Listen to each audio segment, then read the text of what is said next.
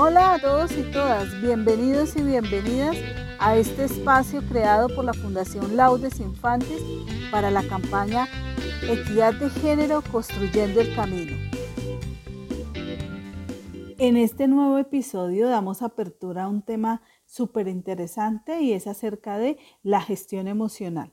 Y es que nuestras emociones hacen parte de lo que somos, tienen una función vital y reconocerlas, interpretar lo que sentimos, aceptarlas y regularlas si es necesario, nos ayuda a vivir mejor, descubrir el mundo que nos rodea y relacionarnos con las demás personas. Hoy tenemos una experiencia interesante acerca de la importancia que tienen nuestras emociones al afrontar las situaciones de la vida. El radio es un elemento químico que hace parte de la tabla periódica. Es un elemento raro, al entrar en contacto con el cuerpo humano por largo tiempo reemplaza el calcio en los huesos, causa anemia y puede causar cáncer, a pesar de que se utiliza para el tratamiento de esta enfermedad.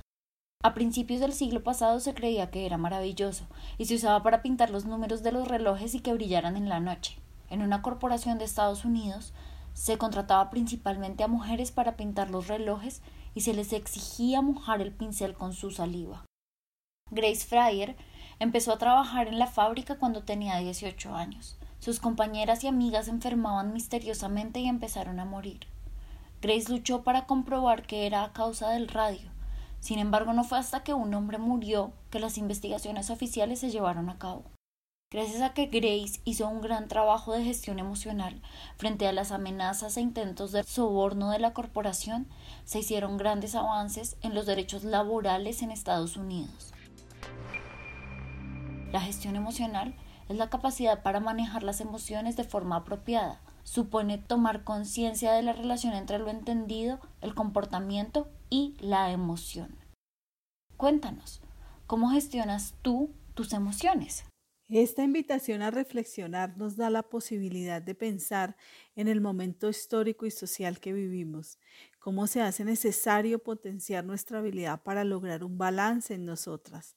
Recuerda, tenemos el poder de transformar nuestra actitud, cambiar el rumbo para vivir mejor.